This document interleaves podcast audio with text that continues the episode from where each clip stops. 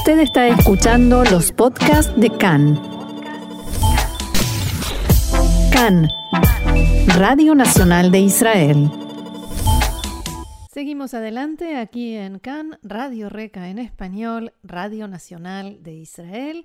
Y este es nuestro momento para la reflexión, para frenar un poquito esta vorágine de noticias y de actualidad y pararnos a pensar en lo que nos rodea y en nosotros mismos. Así que para eso contamos una vez más con la ayuda, la valiosa ayuda de Sabrina Falikov, que es licenciada en psicología clínica. Hola Sabrina, shalom y bienvenida una vez más acá. Hola, ¿qué tal? Muchas gracias. Un gusto volver a conversar y bueno, desde la semana pasada habías empezado a desarrollar eh, un tema relacionado con el pensamiento que nos limita, ¿no? El pensamiento que nos, hasta podríamos decir que nos pone obstáculos. Y entonces, mm, a mí me gustaría preguntarte cómo funciona eso respecto de nuestras preocupaciones por el futuro. Sí, tal cual dijiste, digamos, siguiendo la línea de la semana pasada acerca del pensamiento limitante, eh, es muy frecuente, digamos, anticiparnos eh, al futuro, ¿no? Cuando vemos el futuro desde un lugar dramático y trágico, ¿no? Como que no cabe dudas de, de que algo malo va a pasar, estamos siempre en estado de alerta, ¿no? Eh, muchas de las cosas que vemos en la televisión o en Facebook, ¿no? Las redes que hoy en día publican posting.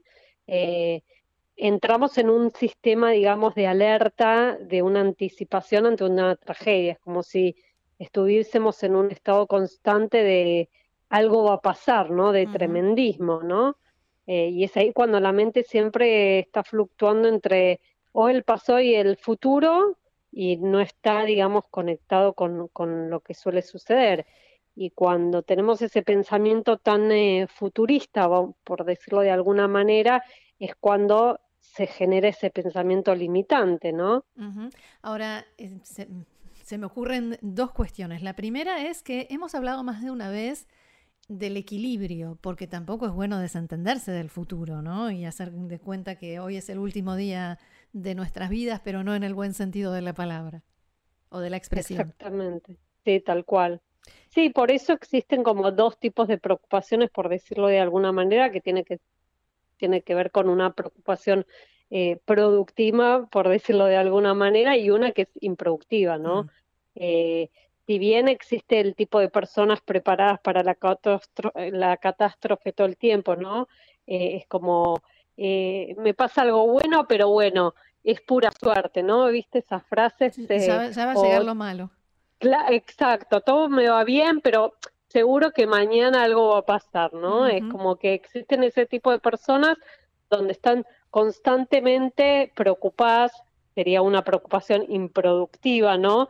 Donde están constantemente focalizando en, en que algo trágico va, va a pasar, ¿no? Como, como no creyendo que las cosas pueden cambiar, ¿se entiende? Y por otro, por otro lado tenemos una preocupación que es mucho más productiva, ¿no? Donde, como vos bien decís, uno tiene que anticiparse al futuro, pero tiene que ver con una preocupación más realista. Yo siempre le digo a mis pacientes la separar el pre y ocupación, ¿no? Es ocuparse en realidad sobre algo que va a pasar a, futuro, ¿no?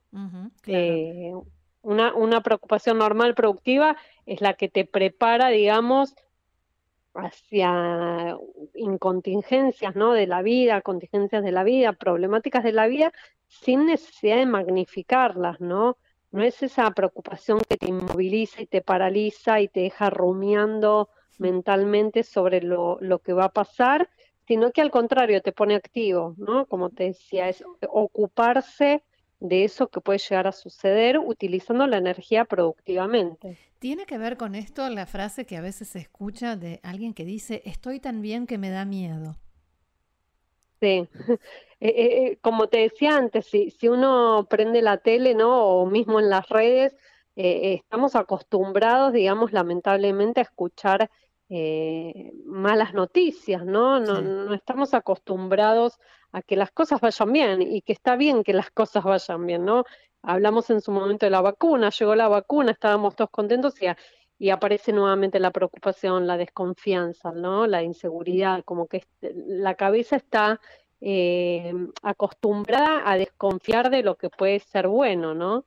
Esto que mencionás de la vacuna precisamente es la segunda cuestión que me generó tu primera explicación y es el hecho de que a nuestro alrededor hay un montón de tragedias y sin exagerar, de muertes de gente joven, de, personas que mueren solas porque la familia ni siquiera los puede acompañar, verdaderas tragedias humanas eh, y al mismo tiempo la vacuna que se creía que iba a ser una solución eh, total al problema y ahora ya se empieza a poner en duda. ¿Cómo se hace en medio de una situación objetivamente difícil eh, para todavía sostener esa mirada positiva hacia el futuro?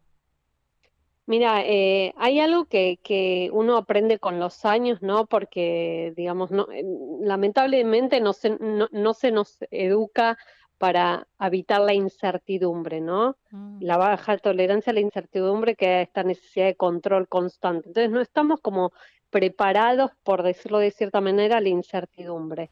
Y la idea es poder aprender a discernir qué depende uno y qué no, ¿no?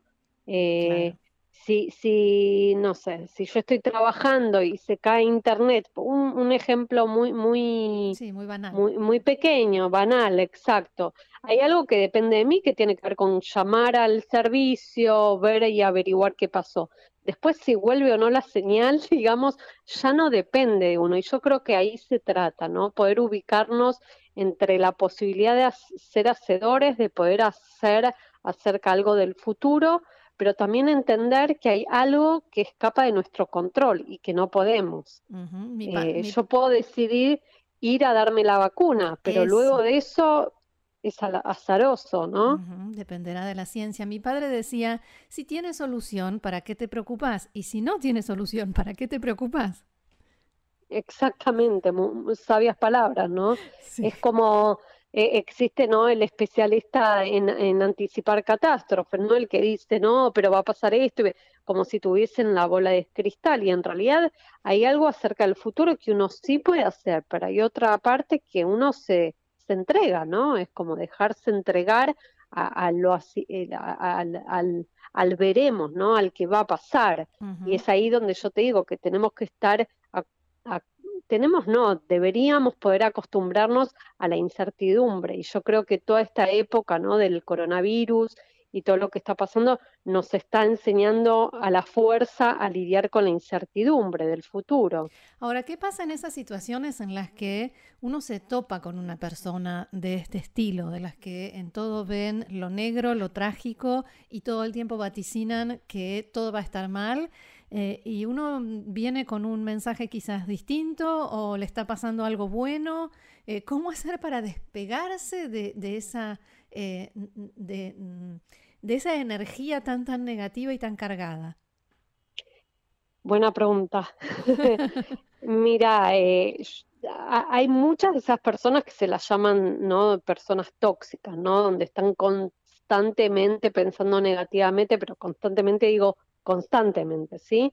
Porque todos en algún momento en la vida pensamos negativamente, pero esa, aquellas personas donde están constantemente pensando negativamente, hay, hay muchas opciones. Hay gente que elige alejarse, tomar distancia, hay gente que elige no entrar en ese discurso, ¿no? Y no, no lidiar, digamos, con ese discurso y decir, bueno, está bien, ya va a pasar, ya le va a pasar, ¿no? Eh, y hay otro, otra cosa que, que, que, yo hago mucho con mis pacientes, que es un ejercicio donde eh, les, hago, les hago escribir todo lo que creen que va a pasar, ¿no? Todas esas catástrofes, no, porque seguro mi novio me va a dejar, o seguro que en el trabajo tal cosa, ¿no? Escribílas. Y después vas a ver si se, si se, si se fueron dando o no, ¿no? Porque estas personas que están constantemente invadidas por lo negativo, es como si tuviesen una bola de cristal y supiesen qué va a pasar. Y están tóxicas de esa negatividad. Entonces es un buen ejercicio escribir acerca de todo lo que se nos cruza por la cabeza, todas esas cuestiones negativas que anticipamos y que después vemos que no se cumplen. Entonces Claro, sí. tóxicas porque en realidad solo vaticinan cosas malas, ¿no? Se me ocurre, porque si uno también tiene pensamientos de cosas positivas que le van a pasar, y sí, uno sabe que en algún momento hay, hay eh, situaciones difíciles en la vida y cosas malas que inevitablemente pasan, pero hay de todo. Tal cual. Es poder ver la vida desde un lugar intermedio, ¿no? Como digo yo, ni blanco ni negro, hay un gris, hay colores en el medio, ¿no? Claro. Eh, digamos, uno no puede estar ser, y esto lo he mencionado la vez pasada, ¿no? Uno no puede ser extremadamente positivo y iluso sobre la vida, porque hay que tener los pies sobre la tierra y entender que hay una realidad y que pasan cosas, ni tampoco extremadamente negativo, donde uno ve la nube negra todo el tiempo sobre uno. En conclusión, ¿el corona va a pasar o vamos a aprender a vivir con coronavirus pero estar sanos de todos modos? ¿Esa, es la, esa sería la conclusión? Sí, yo creo que hay que aprender a, como leí en alguna oportunidad, ¿no? A, como a navegar, a lidiar con la realidad, ¿no? Mm. Esto que te decía antes, aprender qué es mío, qué depende de mí, qué no. Y yo creo que ese es el aprendizaje, ¿no? El qué puedo hacer yo con esto y qué no, ¿no? El virus está, bueno, ¿qué puedo hacer yo con esto? Y qué no, que me limita. ¿Y cómo puedo estar mejor y hacer algo mejor para los demás? Tal cual. Y creo que, que volviendo al principio, ¿no? Sobre esta preocupación productiva, una de las cosas que uno puede hacer también es aspirar a dar mensajes positivos y, mm y más eh, esperanzadores, ¿no? Importantísimo. Muy bien, Sabrina Falikov, licenciada en Psicología Clínica, muchísimas gracias eh, por esta explicación tan interesante, pero además por este impulso que nos das también para tener pensamientos positivos y seguir adelante con todas las energías. Gracias. Será bueno, hasta la me alegro. Mm, hasta la próxima. Shalom.